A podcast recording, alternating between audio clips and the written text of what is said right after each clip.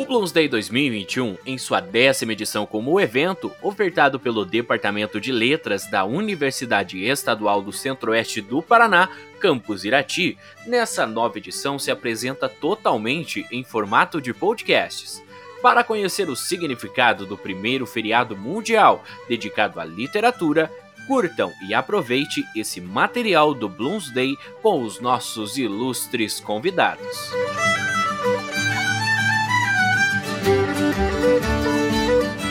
Este episódio contou com a participação da Academia de Letras e Artes do Centro-Sul do Paraná, a ALAX, representada pelo Rogério Carlos Born, que é doutorando e mestre em Direito Constitucional na linha de Direitos Fundamentais e Democracia, especialista em Direito Público, Eleitoral, Militar e Maçonologia pós-graduando em Metodologia do Ensino Superior, bacharel em Direito e Ciência Política e graduando em Jornalismo e Relações Internacionais.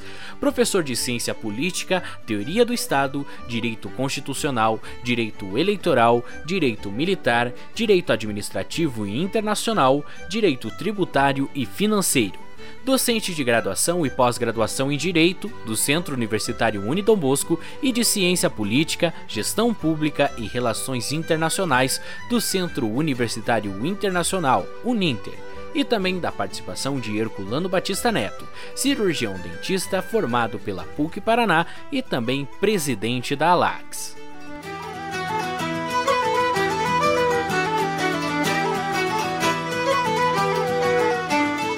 Olá, Sou o professor Rogério Born. Ocupo a cadeira número 3 da Academia de Letras, Artes e Ciências do Centro-Sul do Paraná. Meu patrono é Dom Pedro Filipac. Também sou autor de 11 livros e inúmeros artigos. Vou contemplá-lo com um trecho da obra Ulisses, de James Joyce em alemão. Dover da nicht glaub, an mein göttlich sein. Den Halt ich nicht frei, wenn ich die Macht der Wein. Bloß, bloß Wasser kriegt el von mir spendet. Das Wasser, dazu dann mein Wein für die Welt. Dankli dame an bloder her. Zerrissna. As Lagreifen, lieber, alt, süß, lied. Kommt liebe is alt. Entenderam? Acho que a maioria não. Então vamos traduzir. Se você não acredita no ser divino, não vou deixar de graça quando estou fazendo vinho. Tudo o que ele consegue de mim é água. Água para dar, água para qual voltará meu vinho. Não importa se a mulher é morena ou o homem é loiro. O amor é antigo, o amor é doce, o amor é música. Assim, o amor chega mais velho. Um abraço fraterno do professor Rogério Bor.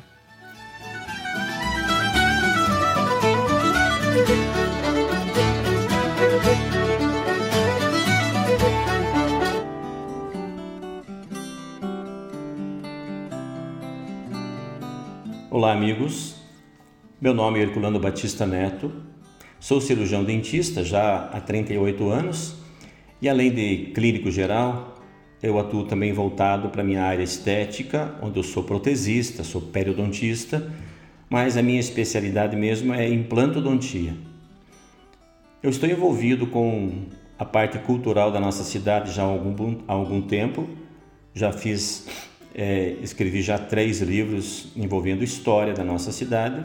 Faço parte de entidades da área cultural, como a Braspol, o Núcleo de Irati, como o Coral Gaudianos Indômino e especialmente da Academia de Letras, Artes e Ciências do Centro-Sul do Paraná, a ALAX, onde estou desde a sua fundação e atualmente ocupo a cadeira de presidente. Fiquei feliz pelo convite externado pelo professor Edson para participar do Bloomsday este ano especial, né? com 10 anos já, e faço com muito bom grado é, uma leitura de parte do livro Ulisses de James Joyce como minha participação. Majestoso, o gorducho Buck Mulligan apareceu no topo da escada, trazendo na mão uma tigela com espuma sobre a qual repousavam cruzados um espelho e uma navalha de barba. Um penhoar amarelo, desamarrado, flutuando suavemente atrás dele no ar fresco da manhã. Ele ergueu a tigela e entoou Introibo ad altare Dei. Parado, ele prescutou a escada sombria de caracol e gritou asperamente: Suba, quente, suba, seu terrível jesuíta. Solenemente ele avançou para a plataforma de tiro. Olhou à volta e seriamente abençoou três vezes a torre, o terreno à volta e as montanhas que despertavam. Em seguida, avistando Stephen Dédalus, ele se inclinou em direção a ele e fez cruzes rápidas no ar, gorgolejando na garganta e sacudindo a cabeça.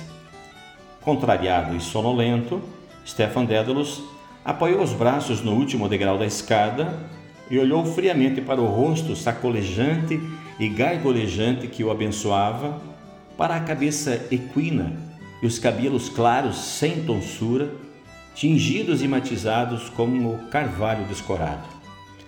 Buck Mulligan espreitou por um instante por baixo do espelho e depois cobriu a tigela rapidamente. De volta para o quartel, disse implacavelmente, e acrescentou em tom sacerdotal: Pois isto, meus bem-amados, é a verdadeira Cristina. Corpo e alma e sangue feridas. Música lenta, por favor. Fechem os olhos, senhores. Um momento. Um pequeno problema com esses corpúsculos brancos.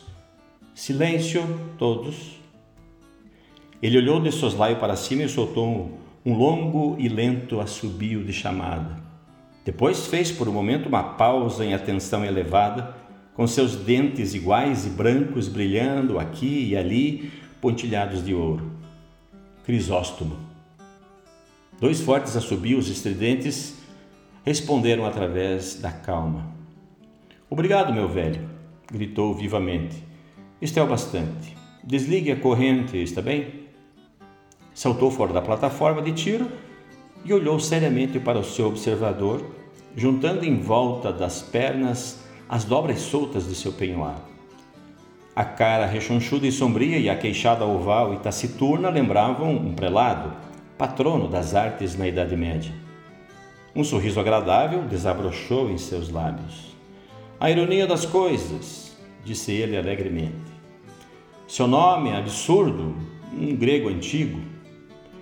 Ele apontou com o dedo num gesto amigável e se encaminhou para o parapeito rindo consigo mesmo. Stefan Dédalo se aproximou, acompanhou e a meio caminho, cansado, se sentou na beira da plataforma de tiro observando-o enquanto ele apoiava o espelho no parapeito, molhava o pincel na tigela e passava espuma na face e no pescoço. A voz alegre de Buck Mulligan prosseguia. Meu nome também é absurdo. Malachi Mulligan. Dois dátilos. Mas sou helênico, não sou? Saltitante e radioso como o próprio servo. Nós precisamos ir a Atenas. Você vem se eu conseguir que a tia me dê 20 libras? Ele pôs o pincel de lado e, rindo com prazer, gritou: Será que ele vem? O jesuíta subiu do trilho. Parando, ele começou a fazer a barba com cuidado. Diga-me, Mulligan, falou Stefan tranquilamente. Sim, meu anjo. Quanto tempo Heinz vai ficar nessa torre? Buck Mulligan mostrou um rosto barbeado por cima do ombro direito. Meu Deus, ele não é horrível? disse francamente. Um saxão enfadonho.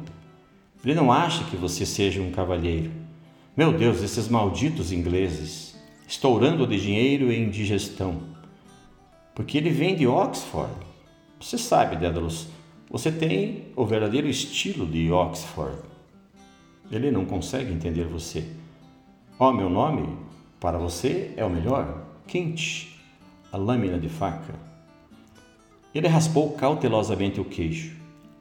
A noite inteira ele esbravejou em sonho a respeito de uma pantera negra, disse Stephen. Onde é que está o, o estojo da arma dele?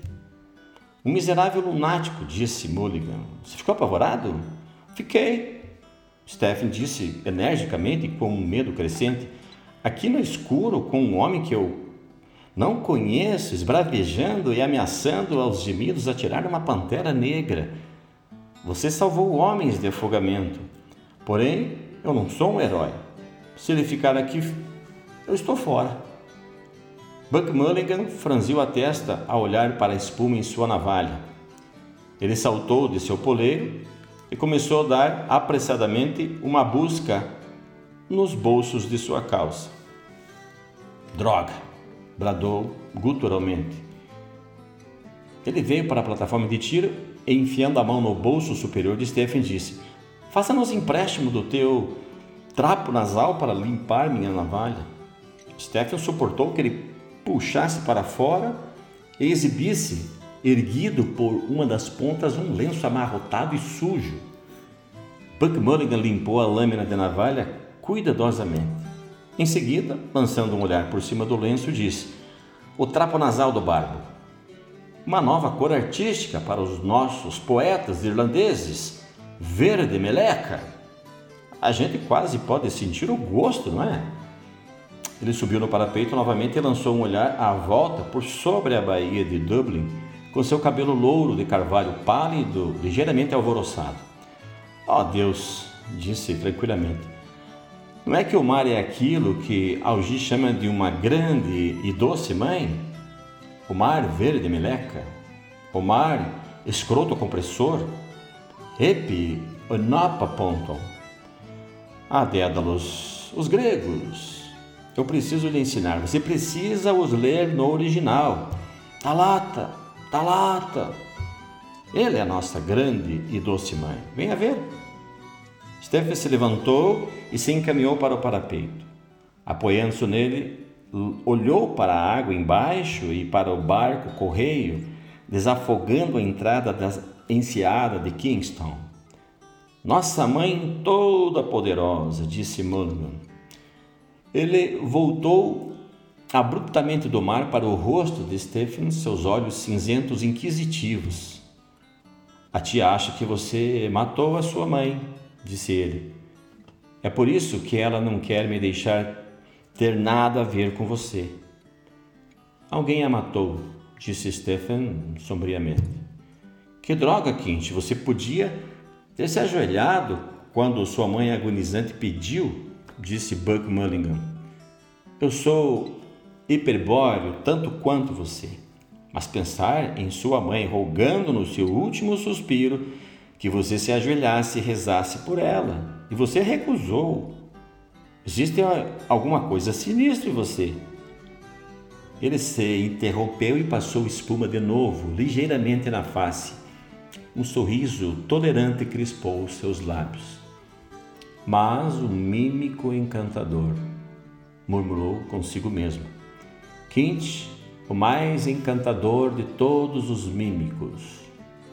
Seriamente e em silêncio lhe fez a barba com tranquilidade e cuidado.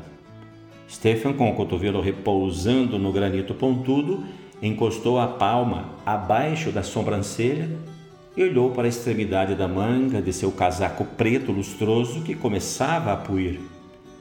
Uma dor, que ainda não era a dor do amor, agitou seu coração. Silenciosamente, em sonho, ele viera até ele após a sua morte, seu corpo gasto dentro de largas roupas tumulares marrons, exalando um odor de cera e pau rosa, seu sopro, que se curvava sobre ele, mudo, reprovador, um fraco odor de cinzas molhadas. Através do punho puído, ele viu o mar, saudado como uma grande e doce mãe pela voz bem alimentada ao seu lado. A orla da baía e o horizonte continha uma massa líquido verde opaca. Uma tigela de porcelana ficara ao lado do leito de morte dela, contendo a bile que parecia uma lesma verde arrancada de seu fígado apodrecido, que seus ataques de vômito e de altos gemidos. Buck Mulligan limpou novamente sua navalha de barba. Ah, pobre corpo de cão! disse ele com voz branda. Eu preciso te dar uma camisa e alguns trapos nasais. Como está a calça de segunda mão? Ela está caindo bem, respondeu Stephen. Buck Mulligan atacou-a com cavidade abaixo de seu lábio inferior. A ironia, Disso tudo, disse ele satisfeito, devia ser calça de segunda perna. Só Deus sabe que alcoólatra sifilítico se desfez dela. Eu tenho uma com uma listra fina, cinzenta. Você vai ficar elegante nela. Não estou brincando, não, Quinte. Você fica bonitão quando está bem vestido. Obrigado, disse Stephanie. Se ela for cinzenta, eu não posso usar. Ele não pode usá-la, falou Buck Mulligan para o seu rosto no espelho. Etiqueta é etiqueta. Ele mata a mãe, mas não pode usar calça cinzenta. Pois bem, amigos, essa é a minha contribuição para esse Bloomsday. Agradeço a todos pela gentileza do convite e essa é minha participação. Muito obrigado.